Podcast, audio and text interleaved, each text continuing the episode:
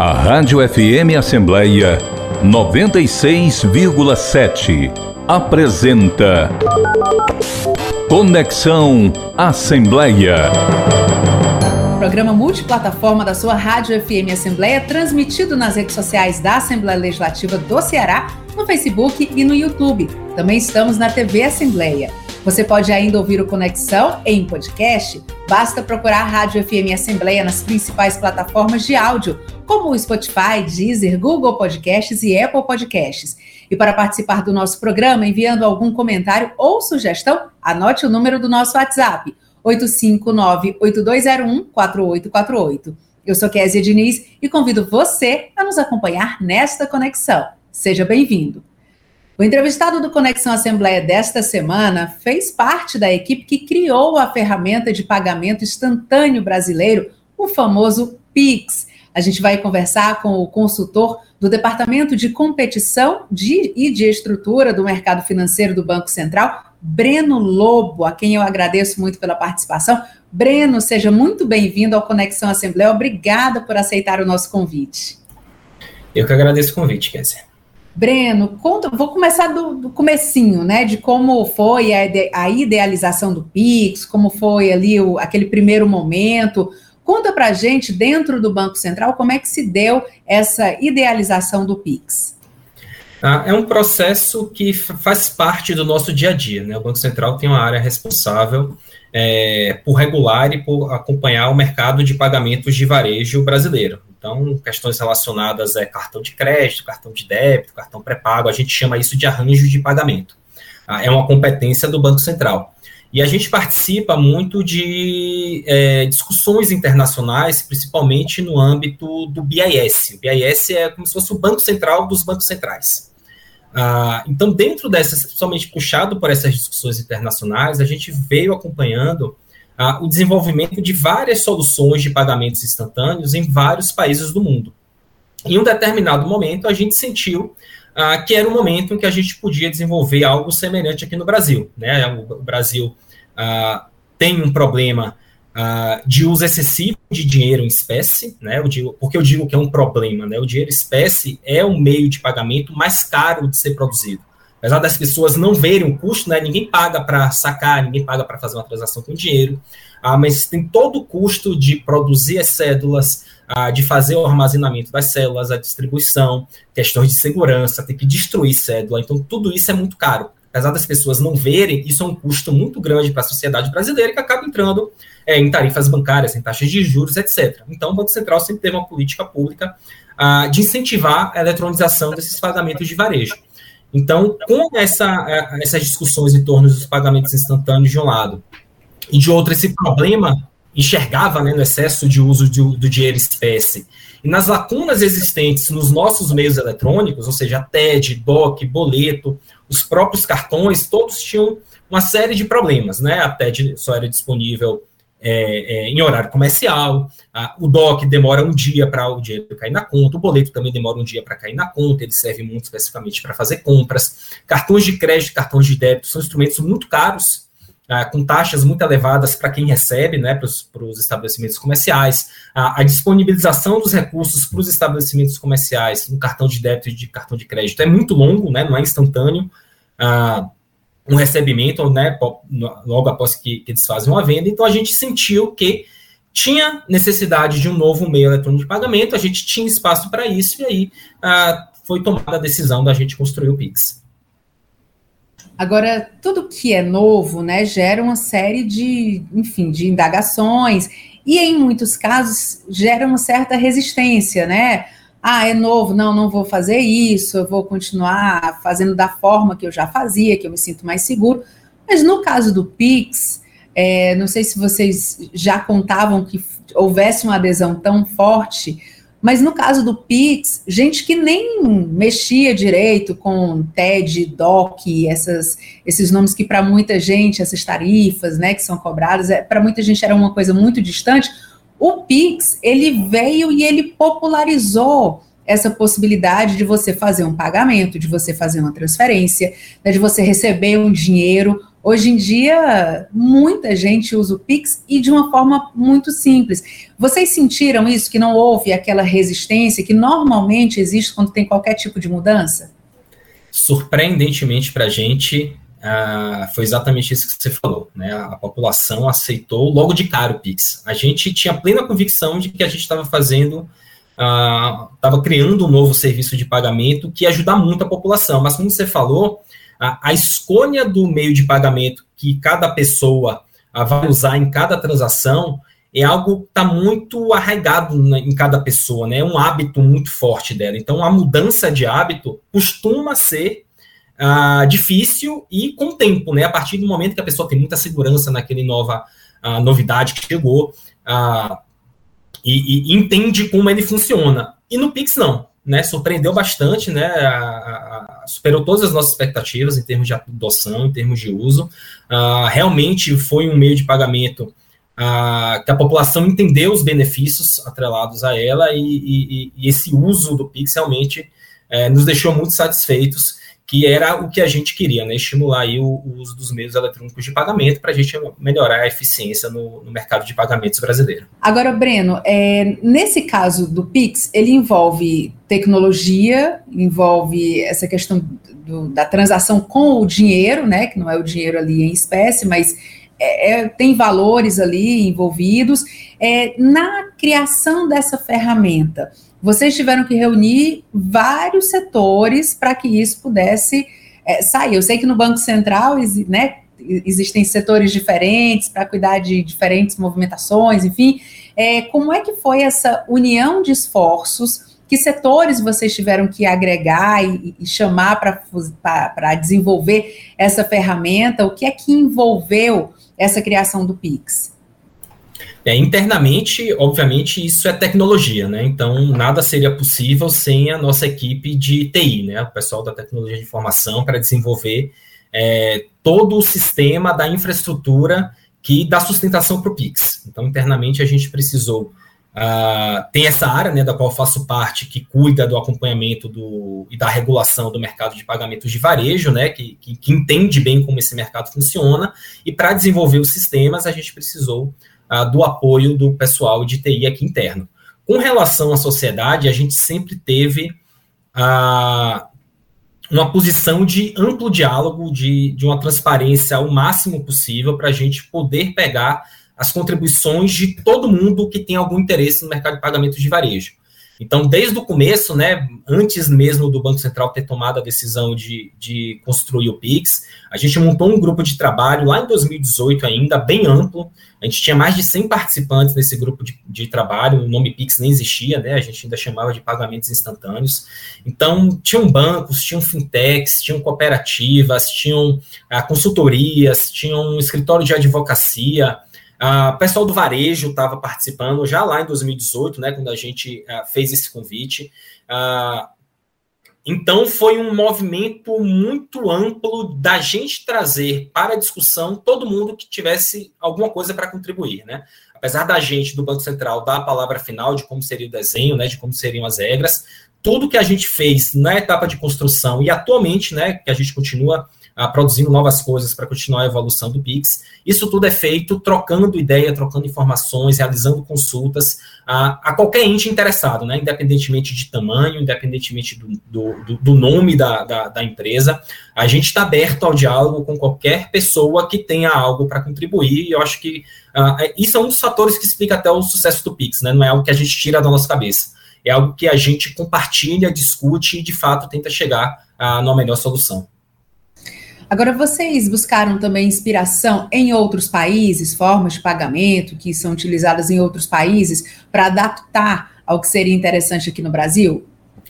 Buscamos sim, né? A gente não tinha como inventar roda, né? A gente não queria inventar roda. Como eu falei, diversos países já, já tinham soluções parecidas com o Pix ah, implementadas em seus países. Então, em 2018 e 2019, a gente fez um estudo muito grande da experiência internacional. A gente visitou alguns países em que os pagamentos instantâneos ah, são mais populares. A gente procurou entender o que deu certo nesses países, trazer aqui para o Brasil, adaptar para as nossas necessidades, entender o que deu errado Uh, e não repetir o erro aqui no Brasil, né? Então, só para dizer alguns países que, que a gente estudou o modelo ou visitou, né? A gente, a gente fez visitas ao México, aos Estados Unidos, uh, fomos no Reino Unido, né? Na Inglaterra, na Suécia, na Dinamarca, na Austrália, estudamos o modelo da Tailândia, Singapura, a China, a Índia, a, o sudoeste, o sudeste asiático é muito forte, né, em pagamento instantâneo, em, QR Code. Ah, conversamos muito com, com, com, alguns bancos centrais aqui da América Latina também, né, Colômbia, Peru, Costa Rica, enfim, a gente realmente ah, o Banco Central Europeu, que foi um parceiro muito grande da gente, né? Eles estavam desenvolvendo, eles desenvolveram o sistema deles um pouquinho antes do nosso, e a gente tem um relacionamento institucional muito forte com o Banco Central Europeu, então eles nos ajudaram muito no, no, no desenho do nosso sistema. Ah, então, sem essa percepção de, de, da experiência internacional, de como os pagamentos instantâneos ah, funcionam em outros países, a gente não teria sido capaz de construir o Pix da forma que a gente construiu. É, Breno, por região, assim, vocês têm, não sei se vai ter esses números agora, mas é, existe assim uma diferença por região do Brasil? A gente sabe que o nosso Brasil ele é muito diferente né? Tem e mesmo dentro dos estados existem muitas diferenças, né? Uma pessoa da capital tem uma necessidade muitas vezes diferente de uma pessoa que mora no interior do Ceará, né? Citando aqui o nosso estado.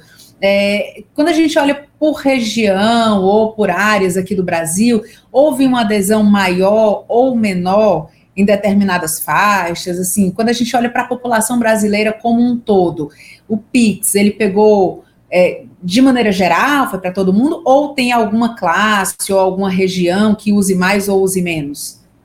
É por incrível que pareça, a adoção do Pix foi bem uniforme no Brasil todo. Né, apesar de todas as diferenças regionais, diferença de renda, diferença de escolaridade, a, a, gente tem uma análise por estado, né? A gente não consegue analisar dentro do estado como acontece esse capital interior é, tem alguma diferença. A gente, a gente tem os dados, a gente ainda só não parou para fazer essa análise, mas dá para supor, com base nessa análise regional por estado, que a adoção foi bem uniforme. Então, as diferenças ali entre regiões, entre estados, são bem poucas, são bem baixas, né?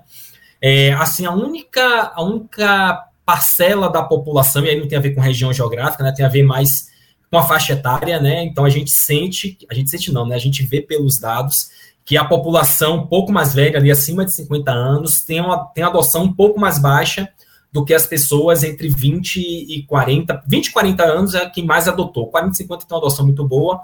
A partir de 50, a adoção já fica um pouco menor. E aí entra naquilo que a gente falou sobre hábitos, né? A, é, as pessoas com mais idade têm mais resistência em mudar os seus hábitos de consumo do que pessoas mais novas, que estão mais ah, propensas né, a aceitar a novidades e inovações. Então, ainda tem alguma resistência das camadas com idade um pouco mais velha da população brasileira, mas até mesmo nessas idades a gente já vê alguma penetração do Pix. Fora isso, em termos regionais, em termos é, é de gênero, ah, em termos de renda, né, a gente fez análise de renda, a gente vê o Pix sendo é, adotado por gente de, de, de, de com, com, renda baixa e com renda alta, é, proporcionalmente falando, né, com termos da representatividade desses segmentos da população. Então, também foi algo que nos surpreendeu, né? A gente achou que, como é uma novidade, uma inovação do sistema financeiro de digitalização, a adoção por camadas da população ah, com mais escolaridade, com maior renda, ah, fosse maior. E não foi bem isso. Foi uma coisa bem uniforme, pessoas com menor renda, até mesmo pela necessidade, né? O Pix acabou trazendo uma democratização muito grande né, um custo muito baixo de graça, né, para você fazer um Pix e para quem é microempreendedor, né, quem está no mercado informal para receber também, em geral, a, a, várias instituições não estão cobrando tarifas para esses recebimentos, então acabou sendo um instrumento efetivo de recebimento de transferências eletrônicas, uh, que é a única alternativa ali, principalmente para quem para quem tem um, um, pequeno comércio, né, vende o serviço de forma mais informal, era o cartão. Aí o cartão tem taxas muito altas, né? E tem todo o problema dos prazos para recebimento dos recursos, como eu falei. Então, o Pix veio ali numa necessidade muito grande dessa parcela da população brasileira, que a gente sabe que é muito grande, né? O mercado informal brasileiro é muito grande, então ah, esse segmento tinha uma necessidade muito grande por um, por um meio de pagamento como o Pix, ah, e eu acho que isso explica bastante o porquê né, da, da, do Pix ter tido essa adoção tão forte ah, nessa camada da população. E olha, eu não sei como é aí em Brasília, Breno, mas aqui a gente não escapa de nada por causa do Pix. Você tá ali, um guardador de carro, né, pede um trocado, tia. Se você disser que não tem dinheiro, ó, eu aceito o Pix, é o que a gente escuta, e aí não tem saída, né?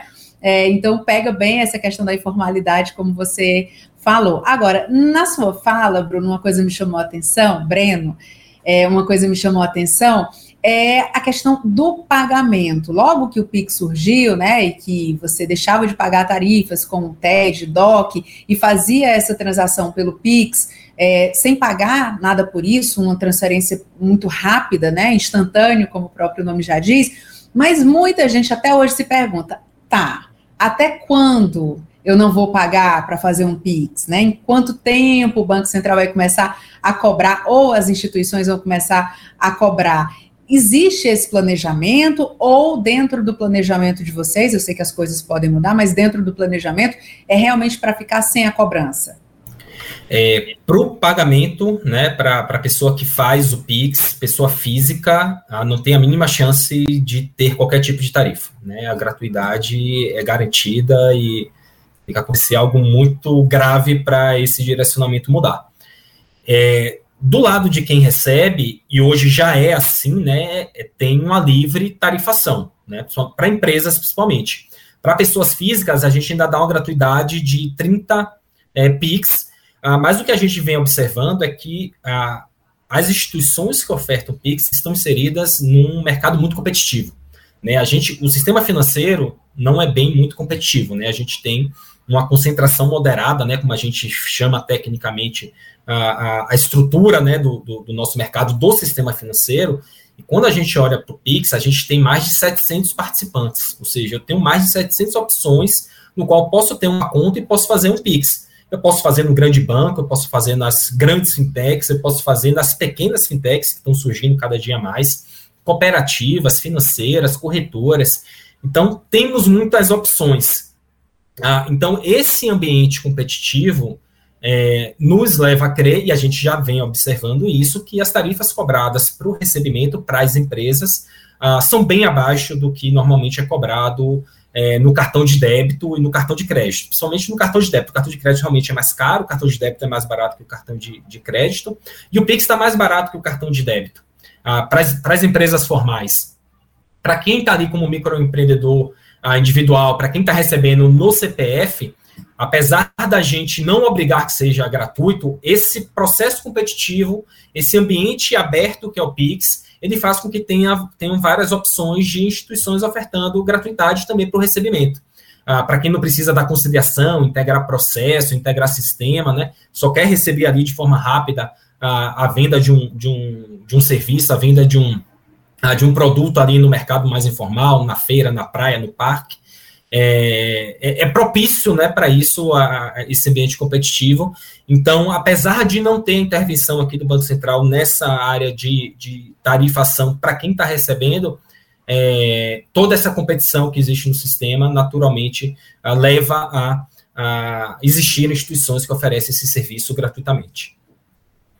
Breno, é, depois que o Pix foi lançado, né, surgiram outras ferramentas, outras funcionalidades, na verdade. Como no mês de novembro de 2021 a gente começou a ouvir falar no Pix Saque e no Pix Troco. Eu confesso que eu ainda não, não vi como é que isso funciona na prática. Eu queria que você contasse para a gente um pouquinho e falar sobre a adesão a essas novas funcionalidades. Ah, o Pix Saque e o Pix Troco ah, na verdade, eles foram criados usando a infraestrutura do Pix para tentar solucionar outro problema, que é o problema da distribuição do dinheiro em espécie é, no país. Né? Quem tem acesso a dinheiro em espécie no país, basicamente, são os clientes dos grandes bancos, né, que possuem uma rede própria de, a gente chama de ATM, são aqueles caixas automáticos em que as pessoas fazem saque, né? Ah, que aqui no Brasil, é uma coisa muito particular do Brasil, que essas essas maquininhas, elas são proprietárias, né? Então, eu sou cliente do banco A, eu só consigo sacar na maquininha do banco A. O do banco B só consegue na maquininha do banco B. É, aí a gente tem aquele o ATM compartilhado, que tem duas ou três empresas no Brasil que oferecem, que as fintechs e os bancos médios conseguem também ofertar para o seu cliente a retirada de dinheiro em espécie, mas é uma estrutura muito cara. É, e aí a gente vê uma dificuldade, principalmente no interior do país, para ter acesso a dinheiro espécie. Ah, muitas cidades sem agência, muitas cidades sem correspondente, muitas cidades sem ah, essas máquinas de autoatendimento. Ah, às vezes as pessoas têm que se deslocar para a cidade mais próxima para poder ter acesso a dinheiro espécie. E a gente resolveu né, usar a infraestrutura do Pix para permitir que a pessoa faça um Pix de forma eletrônica e receba dinheiro espécie.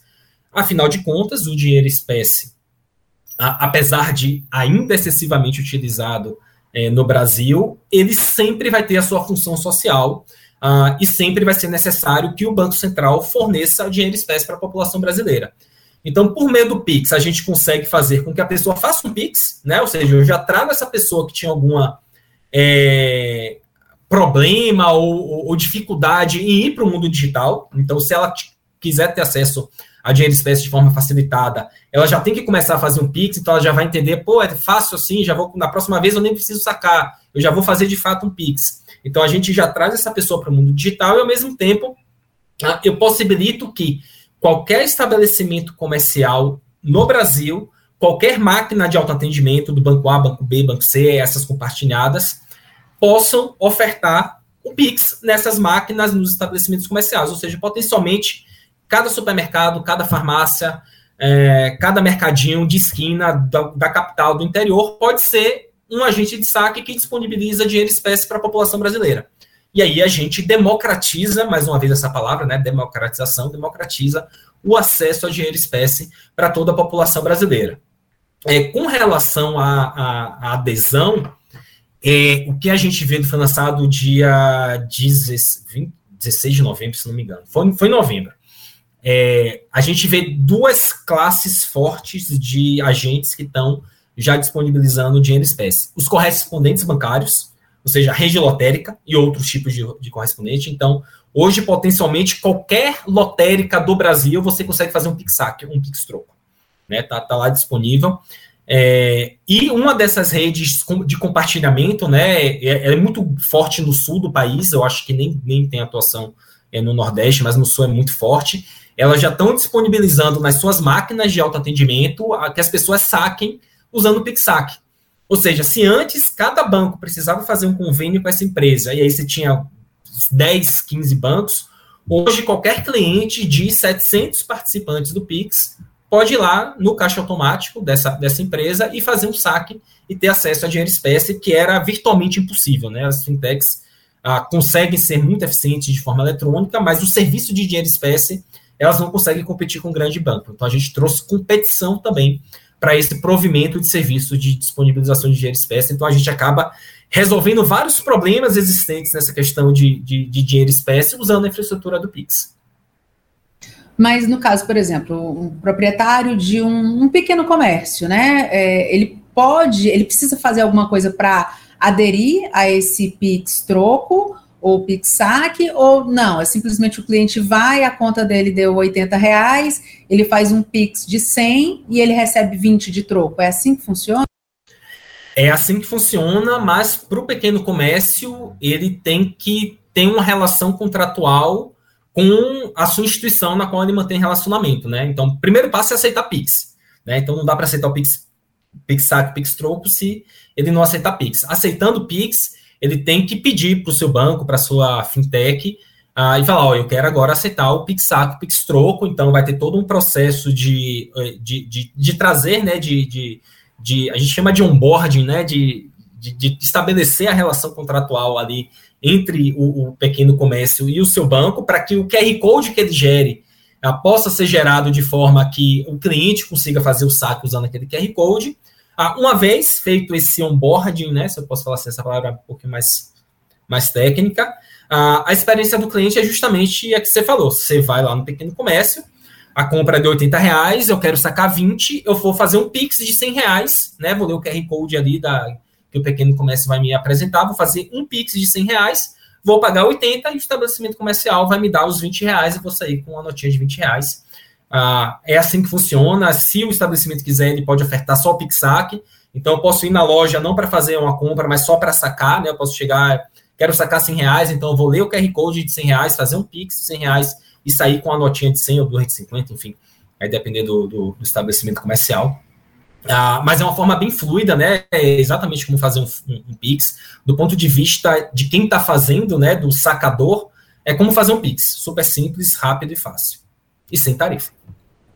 Fico imaginando que para o comerciante, ele deve, principalmente o pequeno comerciante, ele deve pensar algumas vezes, porque muitos pequenos comerciantes, eles nem gostam de ficar com o dinheiro em caixa, né? Eles ficam sempre fazendo retiradas para não ficar com aquele dinheiro por conta da questão da segurança. Então, pelo que você está dizendo, o comerciante ele não é obrigado a fazer isso. É como se fosse um serviço que ele oferece e ele precisa fazer um contrato para poder aderir a essa nova facilidade.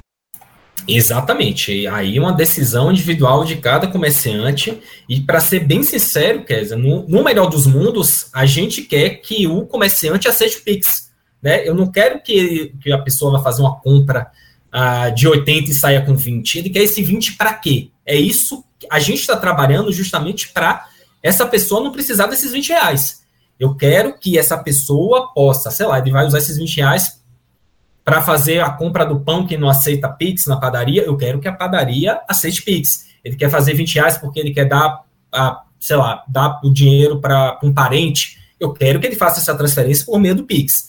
Então a gente fica observando quais são os casos de uso em que o dinheiro está sendo usado. É aí que a gente vai atacar, né? A gente já está atacando, a gente vai continuar atacando ah, nos próximos anos, que a gente quer de fato que ah, a pessoa use o dinheiro espécie somente porque é uma escolha pessoal dela. Porque ah, eu, eu sou uma pessoa que eu não gosto muito do mundo digital, é, eu me sinto mais confortável é, com, tangibilizando, né, tocando ali na, no, no dinheiro, esse, esse, conceito de dinheiro eletrônico pode ser um pouco difícil, né, de, da, das pessoas entenderem, né, porque não é material, ele tá, é, um, é um conceito abstrato. É, então, obviamente, todo mundo tem o super direito de, de, escolher qualquer, qual meio de pagamento ele quer usar, e isso o Banco Central nunca vai tentar influenciar, mas eu quero que ela tenha opção. Né? Se ela vai usar aqueles 20 reais porque ela não tem opção de usar o Pix, o Banco Central vai ter que atacar esse problema para ela ter a opção de usar o Pix. Ela pode usar o dinheiro em espécie se quiser, mas ela vai usar o Pix. Então, óbvio, como eu falei, é liberdade, né? É, é, para cada estabelecimento comercial escolher. Tem estabelecimento comercial que vai fazer sentido, tem estabelecimento comercial que não vai fazer sentido, ah, e a escolha ah, é, é de cada um. Eu falei nessa questão da segurança, Breno, porque eu lembro que logo no começo, assim, tudo que vem facilita, a gente precisa acompanhar, porque né, crime organizado e a violência, enfim, acaba que o pessoal se aproveita também. Então, logo no começo, nos primeiros meses do Pix, começaram a surgir aquelas informações sobre é, golpes dados através da internet e chegou-se ao caso de é, sequestros relâmpagos, né? A gente tem notícia de de pessoas falando sobre esse assunto. A gente não tem informações assim concretas de dados é, sobre isso que aconteceu, mas enfim, o Banco Central rapidamente agiu e anunciou medidas protetivas, né, para os usuários, fez alguns limites, impôs alguns limites em determinados horários. Em que momento vocês perceberam que era preciso de fato ter essas medidas também para que o, o, a população não, não tivesse o Pix como uma coisa negativa, né? Já que veio para beneficiar, para facilitar, para democratizar, como você falou, e que teve essa adesão tão importante, para que não tivesse nenhum tipo de dificuldade. Como é que vocês é, pensaram e em que momento surgiu essa necessidade? É a própria demanda da sociedade, né? A gente começou a. Obviamente, a gente faz o, o, o acompanhamento da, das notícias envolvendo o, o, Pix, começaram a surgir cada vez mais notícias ah, envolvendo golpes, fraudes e crimes. É, a gente tem um grupo de trabalho uh, de segurança com os principais especialistas em segurança financeira do país, né? Participa, é, com, com, com, pessoas que trabalham nos bancos, nas fintechs, uh, que atuam no Brasil. Também por meio desse grupo, as pessoas começaram a chamar atenção: ó, estamos tendo muita reclamação de clientes que estão sofrendo golpe, fraude, crime. Uh, precisamos fazer alguma coisa. Então a gente é, é decidiu né, implementar é, novas medidas. Ah, isso é uma coisa que tem que ficar sempre clara, né? A, a, questões de segurança nunca são, nunca param num ponto, né? A segurança tem que estar sempre evoluindo, ah, porque os fraudadores, os criminosos estão sempre evoluindo, estão sempre buscando uma fragilidade.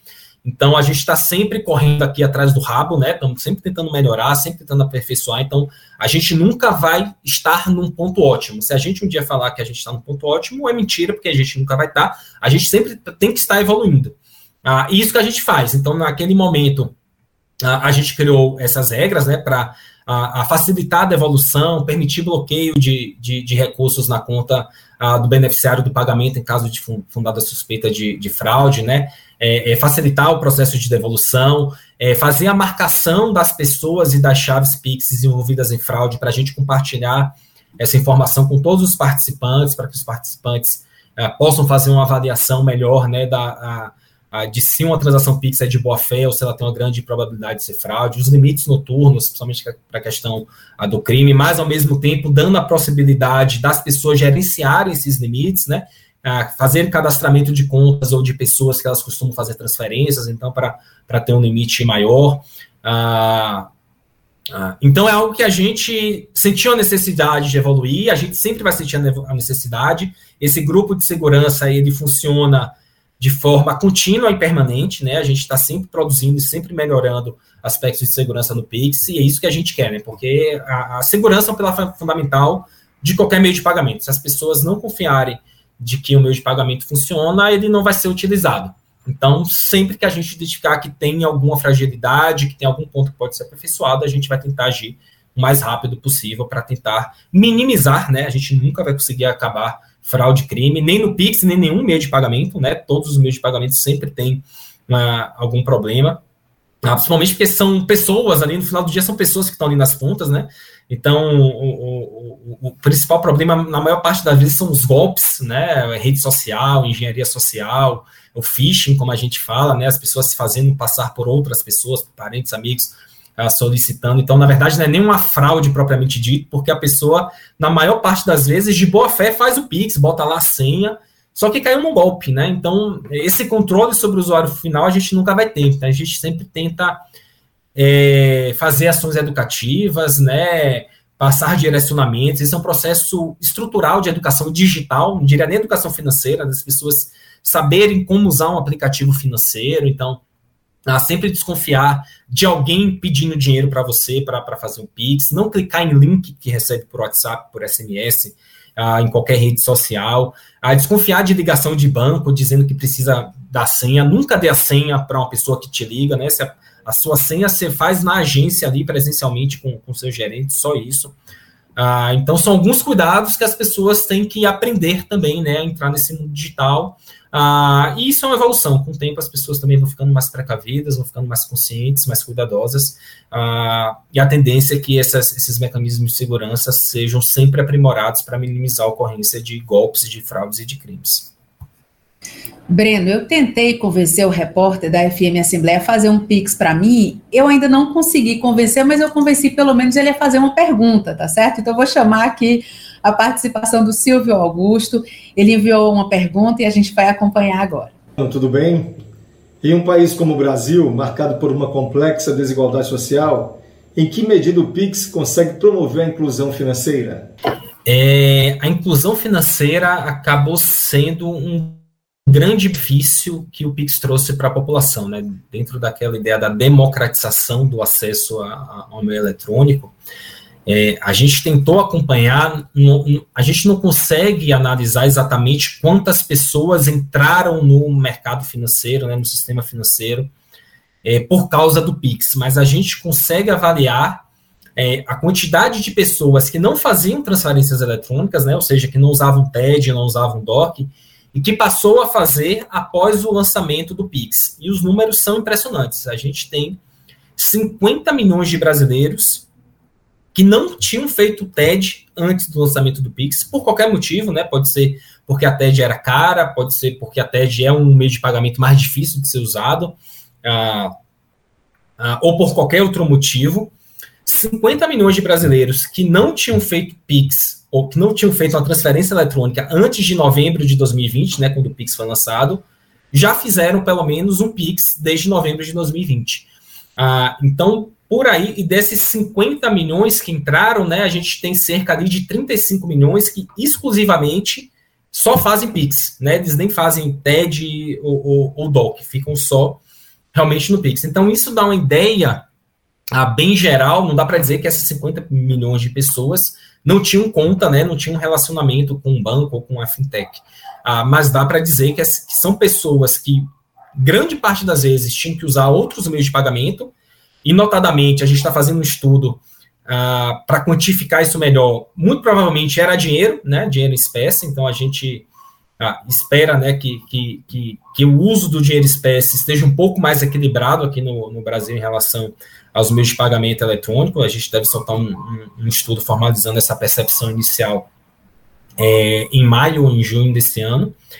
É, mas, enfim, né, o Pix trouxe essa facilidade de fazer uma transferência eletrônica, tem esse número de 50 milhões, em que a, e, e, a nossa percepção do uso muito forte do Pix por pessoas que estão ali no mercado informal, ah, realizando suas vendas. Ah, como você falou, aqui em Brasília, você vai no sinal, tem pessoa vendendo né, balinha, amendoim, com a chave Pix ali, pra, usando o Pix para fazer aquela. Ah, e muitas vezes, como você falou, às vezes você queria ajudar a pessoa, mas uma parcela muito grande da população já estava muito acostumada a não ter mais dinheiro em espécie, ou ter pouco dinheiro, ou ter só notas altas, né? Então você queria dar dos dois reais, cinco reais e tinha uma nota de 20, de 50, e a pessoa não tinha troco.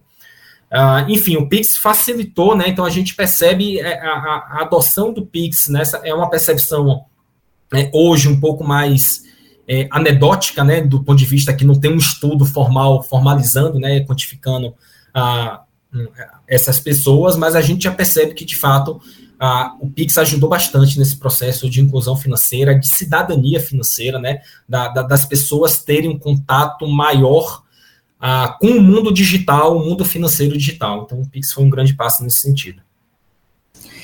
Agora, Breno, a gente tem o outro lado também, né? Porque a gente precisava até o Pix, né? A gente precisava daquelas estruturas dos grandes bancos, depois, claro, vieram outros bancos, aí bancos é, que você não precisa ter agência, você consegue, né, tudo foi, foi sendo modernizado, tecnologias, enfim, hoje tudo é muito mais fácil, mas eu imagino que os bancos estão sofrendo ali alguns prejuízos com a perda das receitas por conta das taxas cobradas, né, TED, DOC, eram caras, eram 13 reais, 7 reais variável, enfim, mas eram valores elevados. Como é que vocês têm mantido esse relacionamento com os bancos? Imagino que deva ter uma pressão também dos bancos, né, por conta dessa perda. Como é que está sendo essa, essa relação? Como é que vocês do Banco Central têm avaliado, inclusive, as informações que vocês recebem dos bancos questionando essa perda de receita? É, esse é um impacto mais visível para todo mundo, né? Porque TED, DOC, boleto até cartão, né? O Pix acaba entrando um pouquinho no cartão, é, como substituindo um pouco transações de cartão, apesar das transações de cartão continuarem crescendo, uh, mas poderia talvez ser um pouquinho maior, né? Se, se o Pix não existisse. É, então tem uma perda de receita direta, como você falou, é, por causa do Pix. Mas o que as pessoas não veem é que o Pix é uma infraestrutura com custo muito baixo. Né? A, realização de um Pix para as instituições ela é muito barata. Ela é muito mais barata que a TED, que DOC, que, que, que, que cheque que ainda é usado, né? que, que boleto. É, que dinheiro em espécie, né? A gente já tem informações aí de redução de mais de 10% de determinado banco ah, no gerenciamento do, do, do, seu meio circulante, né? Do seu dinheiro em espécie. Então, isso é uma economia de custo que ninguém vê uh, mas que ela muitas vezes se equipara à perda de receita e às vezes até maior. Né? Eu estava falando aqui de estudo, a gente também está fazendo um estudo sobre rentabilidade, impacto do PIX na rentabilidade é, do sistema financeiro, dos grandes bancos em particular. É, também deve sair este ano ainda. É, mas a nossa percepção inicial, e os bancos, quando conversam com a gente, falam isso. Né? Eles falam, ó, estão perdendo receita, mas é esperado, é mundo novo. Não tem essa reclamação, né? Os bancos não reclamam, os grandes bancos não reclamam. Eles vêm. Teve ali um pouquinho de resistência lá em 2018, talvez, né? Quando a gente veio com a novidade. Mas rapidamente eles perceberam que é o futuro do sistema financeiro, né? Assim como o Open Banking está chegando, né? Já chegou está se consolidando. É, não tem para onde fugir. É, os sistemas financeiros de todos os mundos, de todo mundo, é, de todos os países, estão indo nessa direção de pagamentos instantâneos de Open Banking. É, então, eles estão vendo oportunidades. eles estão vendo oportunidades de redução de custos, eles estão vendo oportunidade de novos modelos de negócio. Ah, então, acaba que, que eles aceitaram também muito bem o Pix, não tem essas reclamações. Ah, obviamente, é, é, quando tem reclamação, não é pela, pela ferramenta, mas sim, ah, às vezes a gente é um pouquinho arrojado, digamos assim, em termos de prazo de implementação de novas funcionalidades, então eles às vezes pedem um pouco mais de prazo para fazer algumas implementações, é, mas fora isso, né, eles são super receptivos, foram e continuam sendo muito receptivos a, a, todas as novas funcionalidades que a gente vem criando dentro do Pix. Breno, eu não sei se por causa do Pix, mas enfim, a impressão que eu tenho conversando com comerciantes é de que existe uma dificuldade em ter troco, né? O, o dinheiro trocado, cédulas de dois reais, cinco reais, dez reais, é, parece que está mais difícil dos comerciantes conseguirem esses valores. Às vezes precisa ir ao banco, tem que agendar para ter acesso a esse dinheiro, para trocar esses valores. É uma percepção errada ou de fato essas cédulas elas tiveram uma redução de circulação no Brasil? Não, não, os números que a gente tem não, não corroboram essa percepção, não. Né? Ah, obviamente que isso é um problema, mas eu não, eu, eu, não vejo como um problema que ficou pior hoje em relação ao que era cinco anos atrás ou dois anos atrás. O problema de troco é um problema estrutural né, do, do, do Brasil, tem muito a ver com esses custos de produção de armazenamento e distribuição. O Brasil é um país com, com dimensões continentais que só aumenta né, o custo ah, de distribuir é, notas em, em, em, cédulas, né? É, quanto mais em moeda, a moeda metálica, muitas vezes o custo de se produzir a moeda é maior do que o valor de face dela, né? Então é mais por problemas estruturais. Não vejo que o problema piorou, né? É um problema, ponto. Que o Pix também vem tentar né, ele não foi feito para isso, obviamente, mas ele também contribui uh, para facilitar, né? Às vezes você deixa, muitos comerciantes, imagina, já deixaram de fazer transações porque não tinha um troco. Se ele aceitar Pix, ele pode fazer qualquer transação de centavos.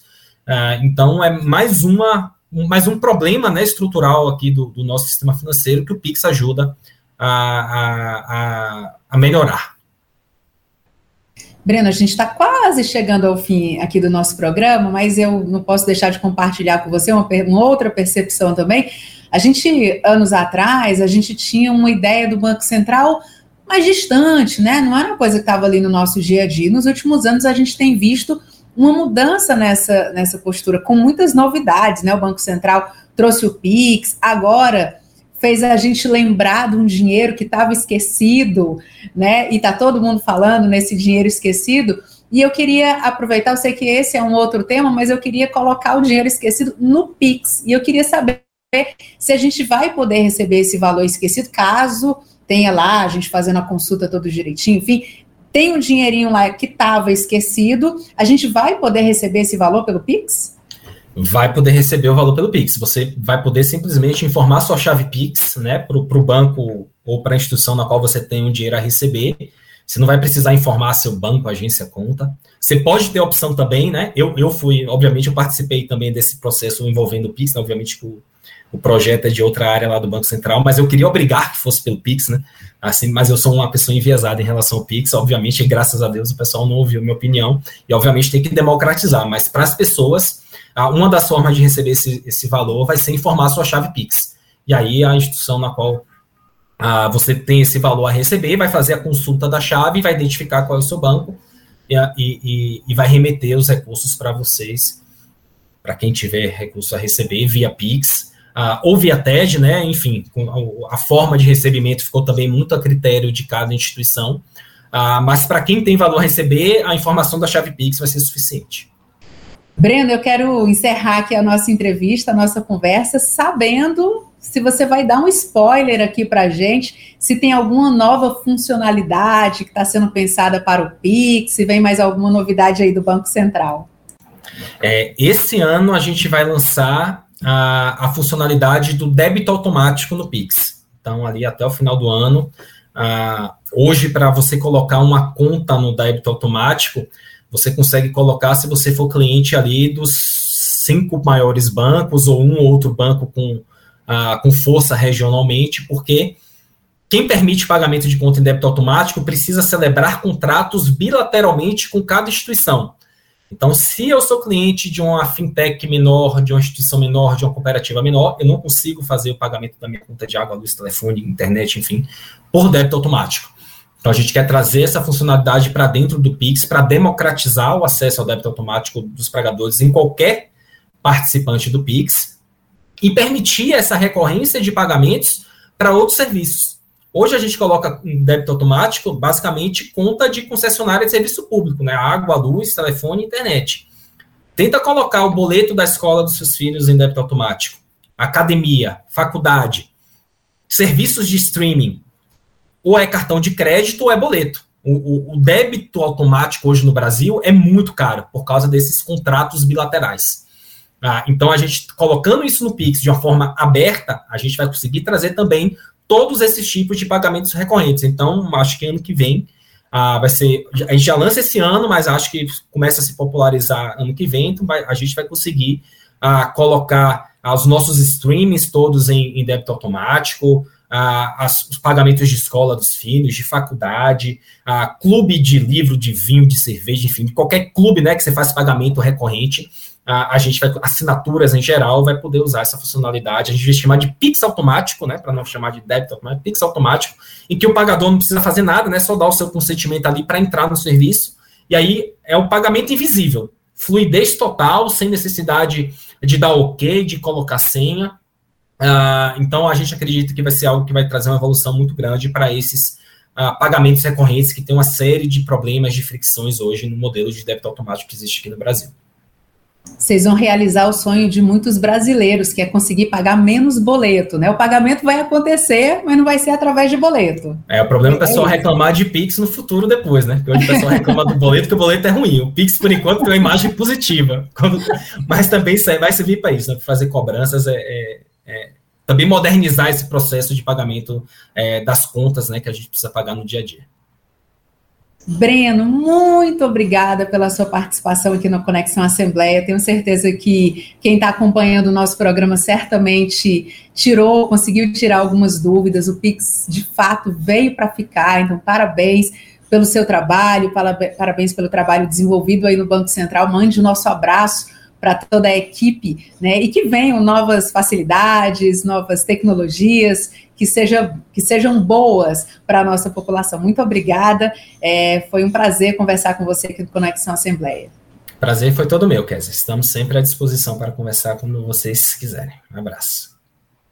E você pode acompanhar o Conexão Assembleia tanto no rádio, sintonizando na FM 96,7, como também nas páginas oficiais da Assembleia Legislativa no Facebook e no YouTube, sempre às segundas-feiras, às 8 horas da manhã. Também estamos na TV Assembleia, todas as segundas-feiras, às 8 e meia da noite. O Conexão Assembleia está disponível no podcast Rádio FM Assembleia. Basta procurar o nosso canal nas principais plataformas de áudio, como o Spotify, Deezer, Apple Podcasts e Google Podcasts. E para participar do nosso programa enviando algum comentário ou sugestão, anote o número do nosso WhatsApp, 859-8201-4848. Conexão Assembleia. Tem apresentação de Késia Diniz, produção de Laiana Vasconcelos e Tassiana Campos, direção de vídeo Rodrigo Lima, gerente-geral da Rádio FM Assembleia, Rafael Luiz Azevedo, coordenador de programação e áudio, Ronaldo César. A Assembleia Legislativa do Estado do Ceará tem na presidência o deputado Evandro Leitão e na coordenação de comunicação social o jornalista Daniel Sampaio. Obrigada por nos acompanhar no nosso Conexão Assembleia e até o próximo programa.